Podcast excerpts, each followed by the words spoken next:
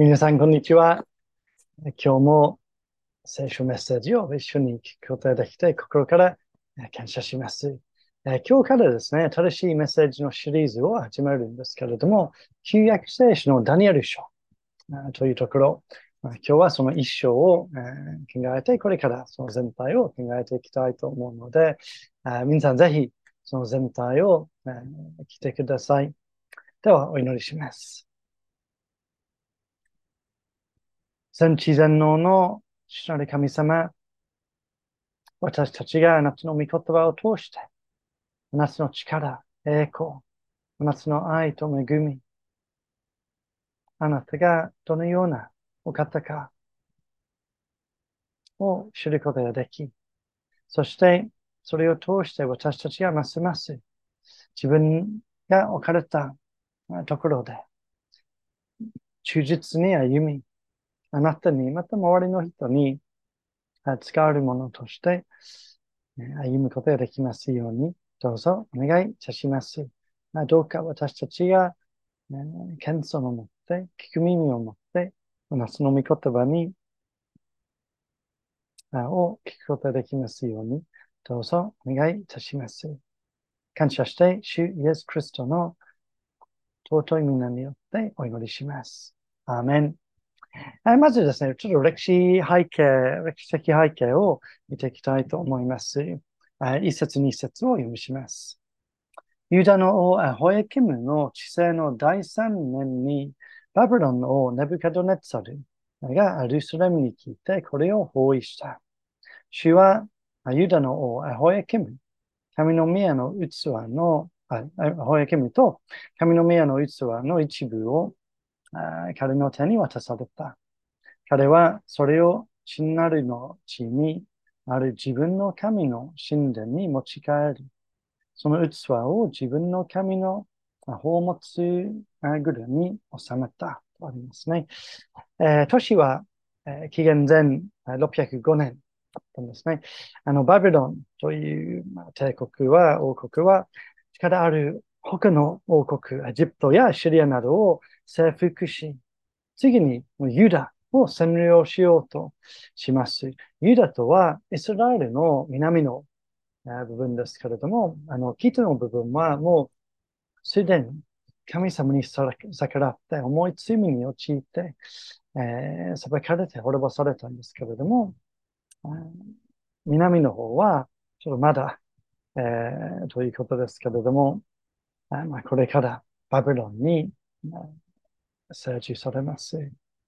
バビロンによるアリスアルスレムあの陥落と、まあ、ユダの最終的補修は前586年ですけれども、それ以前から補修は2、3回行われた、というわけです。ダニエルたちはあの、605年に行われた第1回目の補修の中で、えバビロンに運ばれます。しかし、ダニエルは、神様はダニエル書を通して、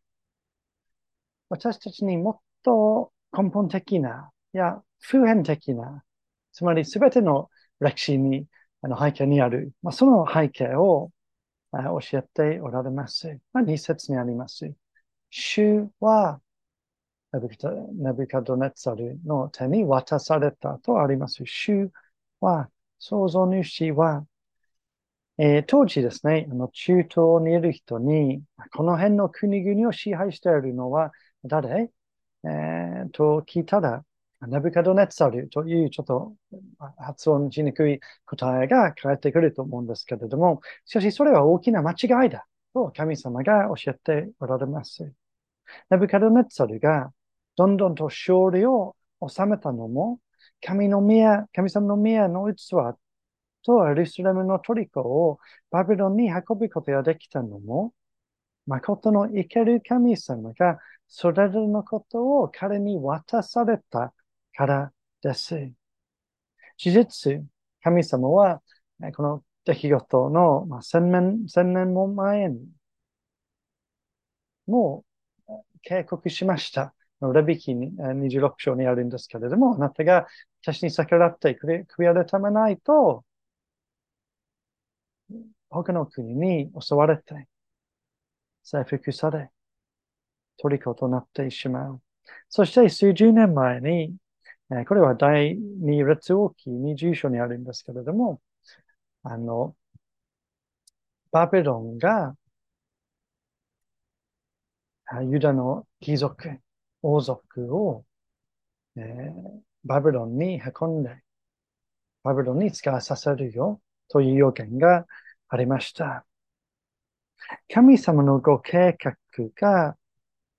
神様が望む通りに進んでいる。神様のの歴史が、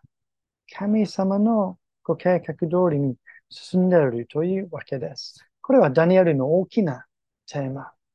ですね。あの、主、神様は歴史の主であられるということです。では、ダニエルたちに戻りましょう。えー、当時ですね、10代だったダニエルたちは突然自分の国から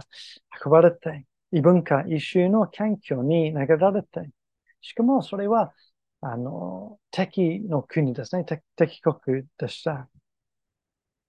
この4年は誠の神様を信じ、神様の道を忠実に歩もうとしているんですけれども、バビロンの人々は違う神々を拝み、ダニエルたちの神様を認めない。価値観も違って、バビロンの文化はダニエルたちの信仰を否定します。そして道徳の基準も違って、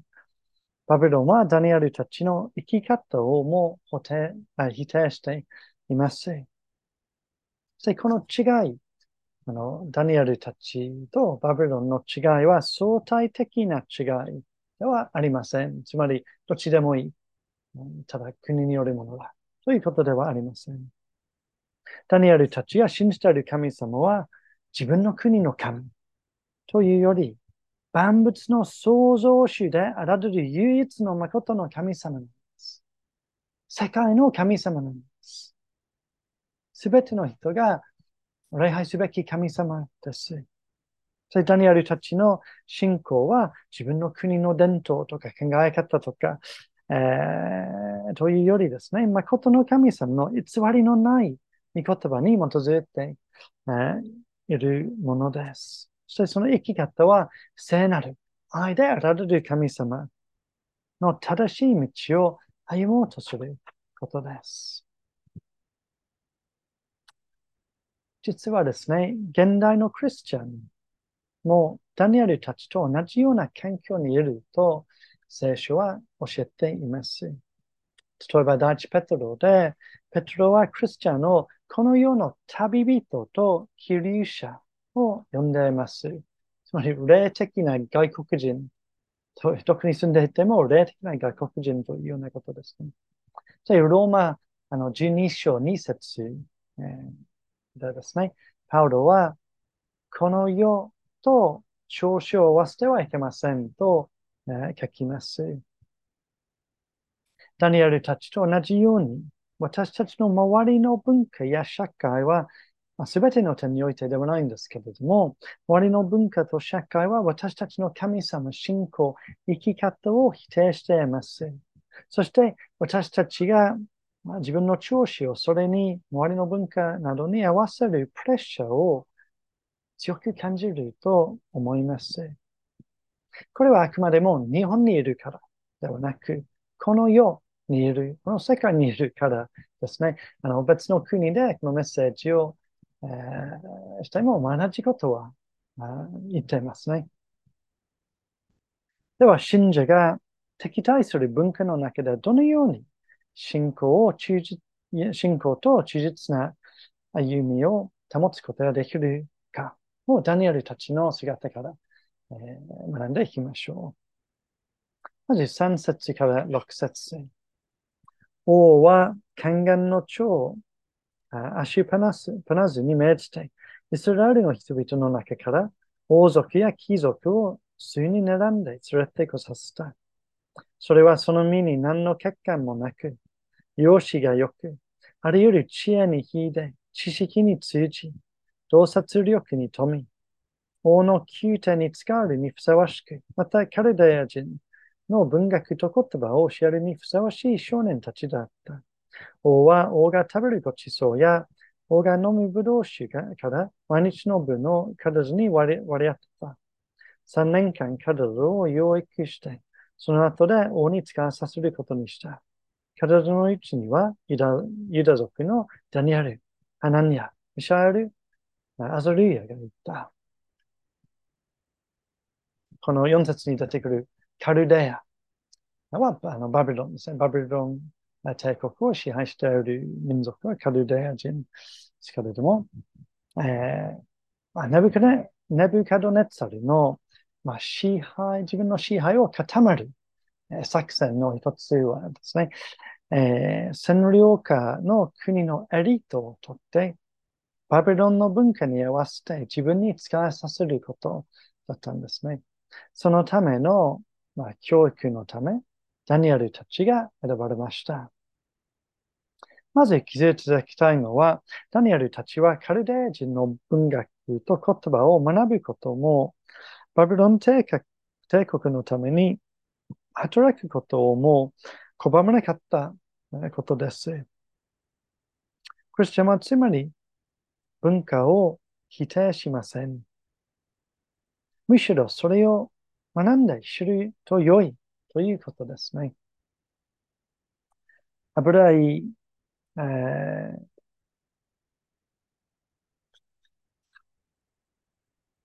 あ、すみません、油井じゃない、ゆいよしあき先生、えー、は、あの、聖書の文化についての教えを、えー、わかりやすくまとめます。ダニエルはカルデア人の文学や言葉は素直に学びました。新しい名前を受け入れました。養子要望に関する扱いにも応じました。しかし、引くべき一線、引くべき一線は保持していました。神の立法を破ることはきっぱりと拒絶したのでした。この出来事は文化を識別することに関して注目に値する恒例です。実際のところ、世の中は善と悪、真理と誤り、美と醜悪との混じり合ったものです。ダニエルと友人たちはカルデアの文化の良いところは吸収しようと決意していました。けれども、同時に神によって掲示された自分たちの信仰と相入れないものは断固拒否しようとも決意したのです。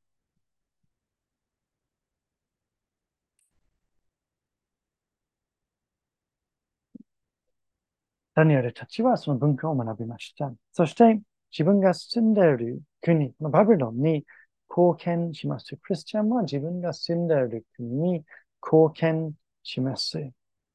ラミア書29節、29章の7節にこう書かれています。私、神様ですね。私があなた方を引いて生かせたその町、バビロンの平安を求め、その町のために主に祈れ。その町の平安によってあなた方は平安を得ることになるのだから。では、二つの難しいことで、自分の信仰が脅かされることの中で、ダニエルたちがどのように忠実な歩みを貫いたかを見ていきましょう。まず7節をご覧ください。権限の長は彼女に別の名前を付けた。すなわち、ダニエルにはバルトバルテ・シャッツァル、えー、ハナニアにはシャドラク。ミシャエルにはメシャク。アズルアズルヤにはアベデネゴと名を付けた。つまり、ここでダニエルたちのアイデンティティが脅かされます。ダニエルたちはユダ人、ユダヤ人だったんですけれども、しかしそれはユダヤ民族に属するということ、えー、より深い意味がありました。それは、あの、彼らは神の民、神様ご自身に属していることを意味しています。つまり、彼女のアイデンティティは神の子であるというわけです。そのアイデンティティは、その両親がつけてくれた名前に反映されています。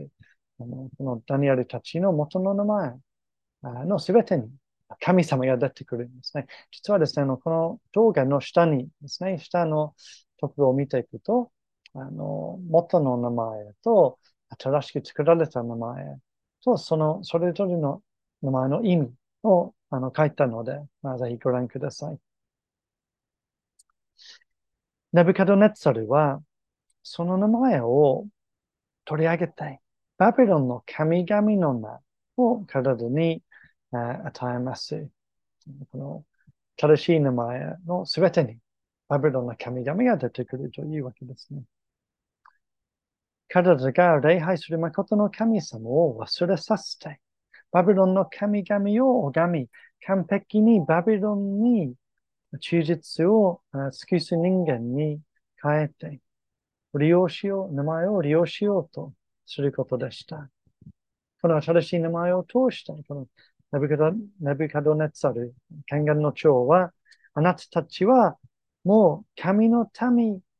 ではなく、バビロン人だ。あなた方は、あなた方が今まで違った神様にも従わないで、それより、この国の神々、この国の社会に従うものですよ。と言ってますね。違う形ですけれども、私たちのクリスチャンとして、神の子としてのアイデンティティは周りの社会に脅かされます。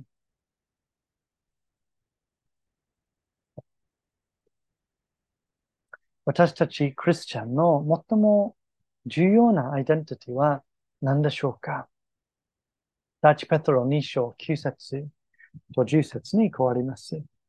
しかしあなた方は選ばれた種族、王である祭司、聖なる国民、神のものとされた民です。それはあなた方を闇の中からご自分の驚くべき光の中に召してくださった方の栄誉、栄誉をあなた方が告げ知らせるためです。あなたは以前神の民ではなかったのに、今は神の民であり、脂身を受け受けたことなかったのに、今は脂身を受けています。それは私たちのアイデンティティ、神のもの。何より、神様のものであります。マリアマ・タダタケ先生という神学者がクリスチャンのアイデンティクリスチャンのアイデンティティについての二つの考え方を比較します。一つ目として、日本人キリスト者と松マリアム先生があの呼ぶ考え方。それは日本人であるものがたまたまキリスト教徒となったの考え方ですね。そう考えれば、やっぱり私たちは、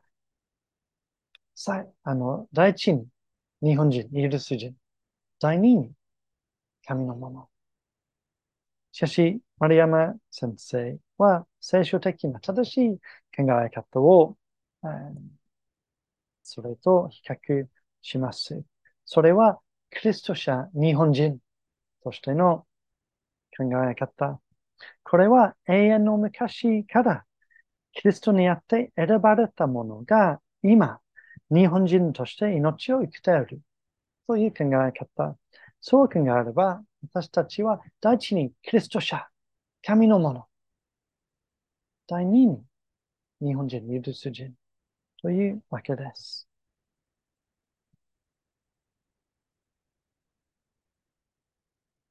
丸山先生も、まあ、聖書も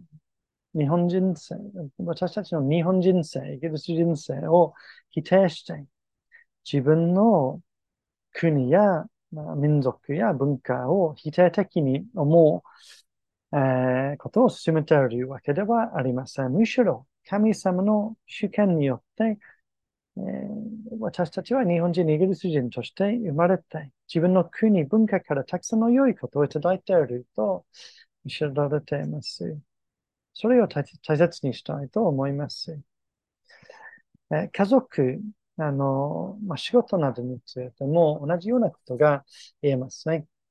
私たちがある家族に属している。それは素晴らしいこと。神様の主権。そして、あの、その家族に、えー、いろんな祝福をもらっていると思います。大切にしたい。仕事も、まあ、神様がその職場に置いてくださって、えー、その職場を通していろいろ祝福されていくと思います。大切にしたいと思いますけれども、でも、同じように、この家族のもの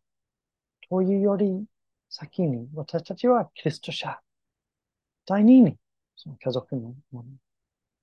ここで働いているもの。より先に、神のもの、キリスト者であります。自分の考えると、何より先に自分の神の子。変な日本語ですけれども、神の民人。キリスト者として考えなければなりません。そうすれば、周りの文化に合わせるプレッシャーをかけらかけられながらも、神様から離れずに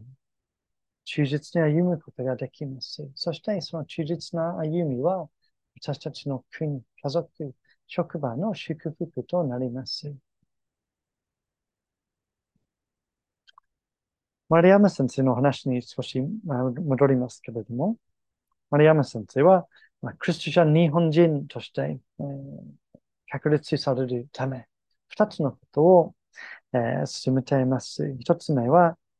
私たちの内なる日本人性と対峙し、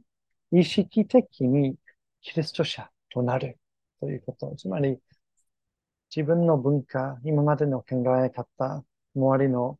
社会など、自分の習慣などをじっと見て、聖書の教えもじっと見て、相入れないことがあれば、積極的に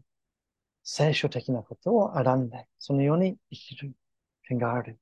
というわけです。そして二つ目として、社会、文化、国家の中で、自分の社会文化国家の中で、キリスト者日本人としての証しをし、その形成を目指す。つまり、私はここでどのような証ができるか、ここでどのように手術に歩むように求められているかを考えていくということですね。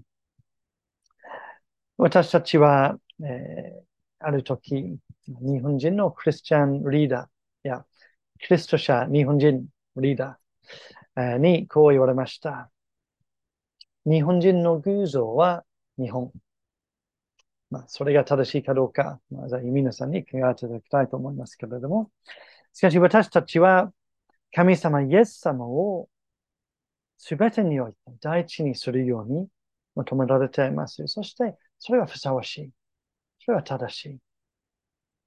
考えにおいて、言葉において、生き方において、行いにおいて、神様の道と、えー、周りの文化、社会、家族、職場の道、が異なる場合、私たちは必ず神の道を選びます。周りの人に、あなたは日本人だから、この家族にいるから、この仕事をやっているから、このような時代だから、こうしなきゃならないと思われたり言われたりすることもあるかもしれかもしれませんが、しかし、日本人より神の民人と覚えて、合わせないで、神様に私たちは従います。ヨシュア記24章15節で、えー、ヨシュアがこういうふうに言います。あなた方が使いようと思うものは今日選ぶがよい。ただし、私と私の家は主に使われる。今日、まあ、毎日選ばなければならない。今日は誰に使えるか。正しい答えは、必ず神様。私たちの創造主、救い主であられる神様イエス・クリストに使われます。では次に、えー、適載する文化で忠実に歩む具体的な例がダニエル一章にあります。8節から16節にあるんですけれども、8節ダニエルは王が食べるごちそうや王が飲むブドウ酒で身を汚すまいと心に定めた。そして身を汚さないようにさせてくれと還元の長に願うことにした。なぜ食べ食べなかったのでしょうか？なぜ食べたり飲んだりすることが自分の身を汚すことになるのでしょうか？まあ、いろんな説がありますね。まあ、この食べ物は、あの、偶像に捧げ捧げられたもの。また、まあ、ユダヤ、えー、の、まあ、あの旧約聖書の立法の中で禁じられているもの、まあ、豚肉とかが入っていたから、あ神様にではなくネブカドネブカドネツァルに頼るようになる恐れがあったからとか、まあいろんな説があるんですけれども、えー、でも書かれていないから断言できません。しかし大きなことが、まあ、一番大切なことが明らかです。それは私たちのこの世にあって、主に従って生きる秘訣は何でしょうか？それは身を汚す、失礼しました。身を汚すまいという決心です。この世にあって生きるけれども、この世のものとして生きるのではないという決心。一方でも神の道から離れないという決心。文化や家族や周りのプレッシャーや社会の風潮のことで信仰を妥協しない。何があっても妥協しない。という決心。8節からわかるように、あこの、えー、ものを召し上がると身を汚してしまう。のに気づいたのはダニエル。そして今、おそらくダニエルがその友達の3人にそれを伝えて、えー、4人で支え合いながら神様の道を選びました。これは容易な決心ではありませんでした。王が、彼らが自分のごちそうを食べていないということが分かったら、死刑されるかもしれません。そして他にもユダヤ人が選ばれたんですけれども、彼らは食べてしまったんですね。なので、同胞からのプレッシャーもあったかもしれないですね。あと、まあ、変に思われたかもしれません。そして、まあ、強い誘惑もあったかもしれないですね。あの、まあ、こういうふうに想像できると思います。あの、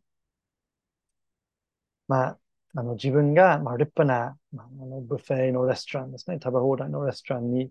行ってとし行ったとしますね。あ周りの人はみんな美味しそうなものをたくさん取って食べているだけで、自分にはサラダバーだけが許されている。えー、まあ、そのような場ですけれども、しかし、ダニエルたちは正しい道を選びました。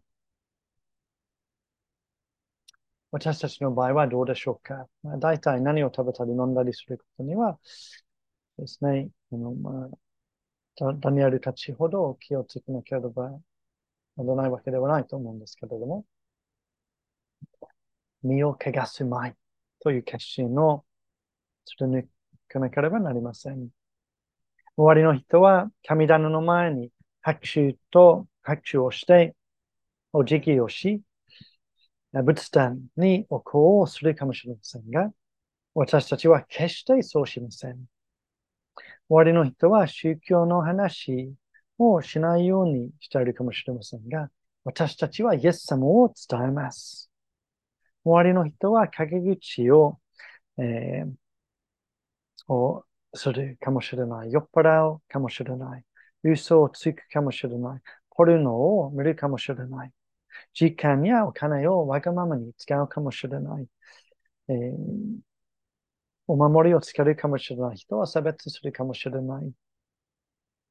しかし私たちは決してそうしません。周りの人は家族や仕事や夢をイエス様より大事にするかもしれません。私たちは、いつもすべてのことによってイエス様を大事にします。周りの人は自分の誤りを認めない、謝らないかもしれない。私たちは神様の前にへりくだって、認めて、そして人に謝ります。周りの人は人を許してない。許せないかもしれない。そしてそれを当然なことと考えるかもしれませんが、私たちはイエスの力によって、恵みによって許します。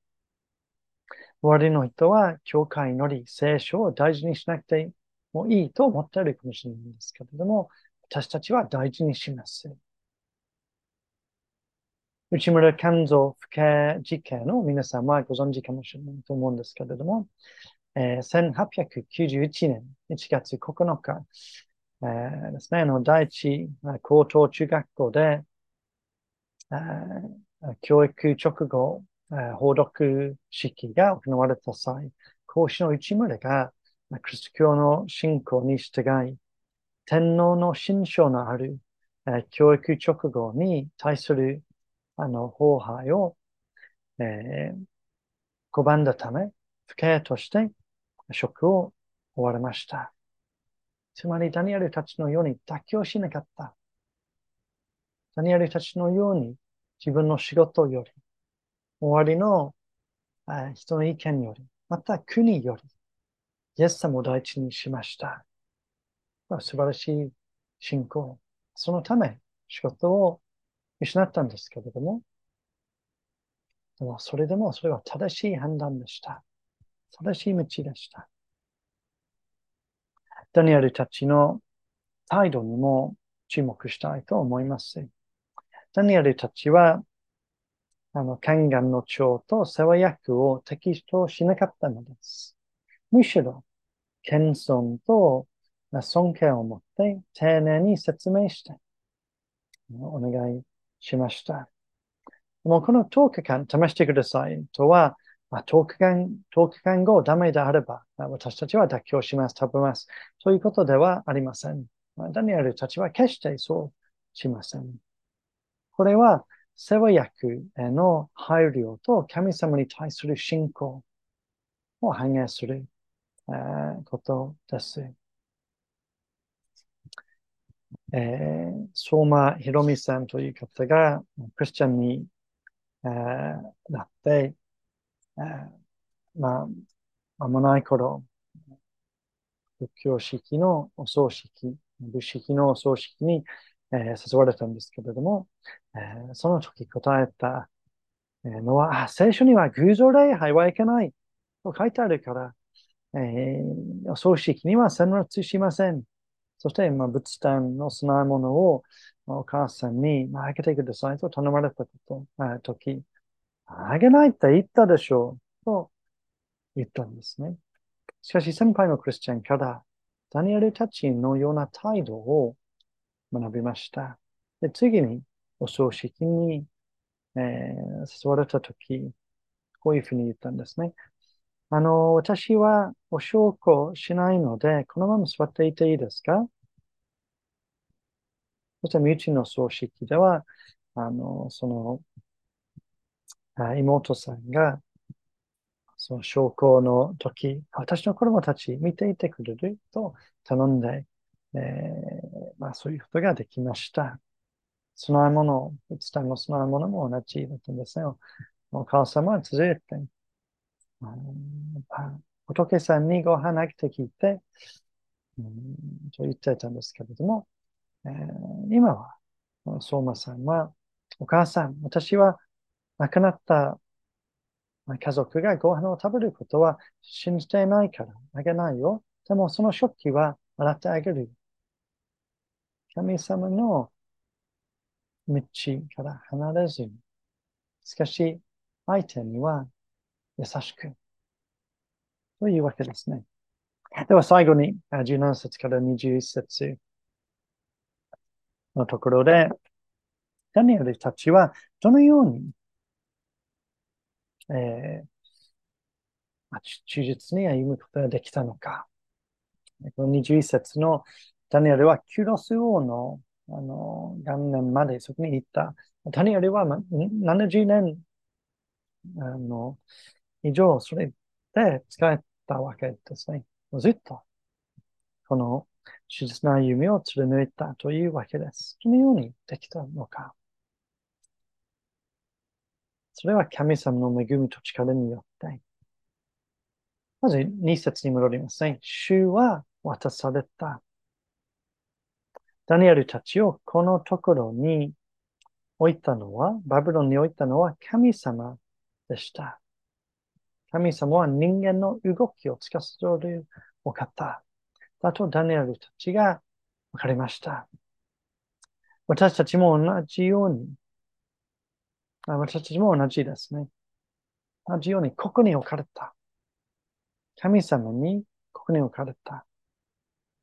なので、私たちがいるところに、私たちに目的があって、使命があって、神様の働きを期待できます。置いたのは神様ですから、当然、その場で、この場で神様に従うことが良い。何があっても神様信頼できます。目的を持ってここに置いてくださったからです。ダニエルたちは、また信者の根本的な使命が分かりました。それはどこに行ってもの使命です。それは神様を信じ、従い、神様を周りの人に明かしすることです。私の使命はそれと変わりません。えー、ダチペトロにちょっと戻りますけれども、えー、2章9節と12節を読みします。しかしあなた方は選ばれた種族、王である祭司、聖なる国民、国民、神のものとされた民です。それはあなた方を闇の中からご自分の驚くべき光の中に召してくださった方の栄誉をあなた方が告げ知らせるためです。12節。違法人はノンクリスチャンの方ですね。違法人の中にあって立派に振る舞いなさい。そうすれば、彼らがあなた方を悪人呼ばわりしていても、あなた方の立派な行いを目にして、神の訪れの日に神を崇めるようになります。言葉によって、行いによって可視する。次に、ダニエルに戻りますけれども、あの、一緒の9節神はダニエルが宦官の長の前に恵みと憐れみを受けられるようにされたとあります。つまり神様は人の心を司る方である。そうですね。ダニエルの願いが聞き得られるように、宦官の長の心と世話役の心を神様が動かしてくださいました。実はですね、あの、つい最近、泉教会に同じような経験が、あの、あったではない、ではないかと、えー、思いますね。あの、つい最近、あの、新街道のための土地を購入できました。感謝していますけれども、しかし、私たち、まあ、その土地を、まあ、私たちと同時に、あの、二つの建設会社、マンションを作ろうとする二つの建設会社、えー、も購入しようとしたしていたんですね。まあ、普通は、あの、不動産、売り主は、売り主さんは、建設会社を選びますね。しかし、私たちに言ってくださいました。神様が不動産、売り主さんの心を動かしてくださったのではないでしょうか。人が、人が私たちを好意的に思っても、私たちに敵対しても、私たちには神を恐る、私たちは人を恐れる必要がありません。その人の人生は神の御手にあり、神様の許しがなければ、その人は何もできないからです。そして、ノンクリスチャンを通しても、神様がご自分の民を祝福し、ご自分の計画を進めておられるということもわかります。第15節。遠く感が終わると、彼らは、王が食べるごちそうを食べている、どの少年よりも顔色が良く、体つきも良かったと、あります。普通はありえないですね。あの、まあもちろん野菜を食べることは、まあ、健康にいいし、お勧めしますけれども、えー、でも野菜だけを、えー、食べていると、やっぱりあの体力をなくしてしまうんですね。しかし神様は、神様の恵みによって、ダニエルたちはむしろ元気になったんですね。私たちの健康も仕事も人間関係も周りよる状態、えー、私たちの状態は神様の御手にあり、神様はすべてを私たちの益のために働かせてくださいます。忠実に歩む、歩む、私たちは忠実に歩もうとすることを神様は祝福してくださいます。人間の視点から見れば、神の道を選ぶのが損のように見えるかもしれませんが、決してそうではありません。祝福の道です。じゃあ、いよいよ17節から20節、えー、17節を読みします。神はこの4人の少年少年に知識とあらゆる文学を理解する力と知恵を授けられた。ダニエルは、すべての幻と夢を解くことができた。私たちが、私たちに与えられた役割、神様を可視する使命、すべてのクリスチャンに与えられて、与えられているその使命を果たすことができるように、神様はすべての必要を与えてくださると教えられています。まあ、もちろん、神様は突然、どこからともなく、ダニエルたちに与えたわけではありません。彼らは3年も勉強したんですね。その中で神様が恵んでくださいました。神様が賜物を与えてくださるんですけれども、私たちにもその賜物のために祈り、それを得ようとする。あの、あのクリスチャンとして成長しようとする努力も求められています。そうすると豊かに、えー、与えられます。その17節のダニエルたちに与えられた、えー、賜物の中で、自分が欲しい食べ物、食べ物もあるかもしれないですね。私はあらゆる文学を理解する力が欲しいんですけれども、えー、でもやっぱり私たちは、あすみません、これから見るように、ダニエルたちがバビロンに使え、をはじめ、全国、あの、全国民に貸しできるように、彼らは、えー、この、これらの賜物を必要としました。私たちは違うところに置かれ、役割も違うので、違う別な賜物や能力を必要としています。自分に与えられた。でも神様は必ず与えてくださいます。なので、えー、神様に神あの自分に与えられた役割を果たさないクリスチャン。いや、置かれた場所で神様を貸しできないクリスチャンは一人もいません。神様の恵みと力と備えによってできるのです。私たちが神様に使えようとしているのなら、神様はすべての必要を与え、私たちを助け、私たちの中で、また私たちを通して働き、私たちを豊かに用いてくださるのです。それを覚えて、ダニエルたちのように、妥協せずに、自分を怪我せずに、忠実に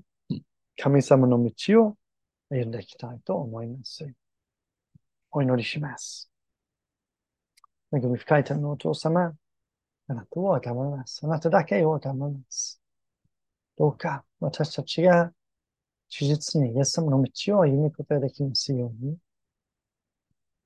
助けてください。すべての必要を与えてください。私たちが支え合うことができるように、どうぞ、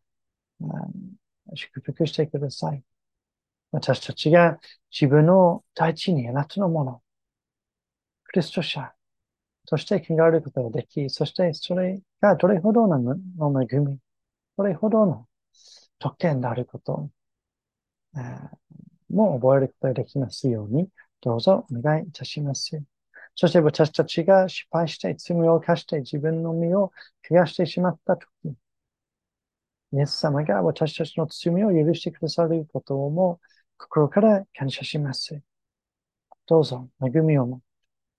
その恵みによって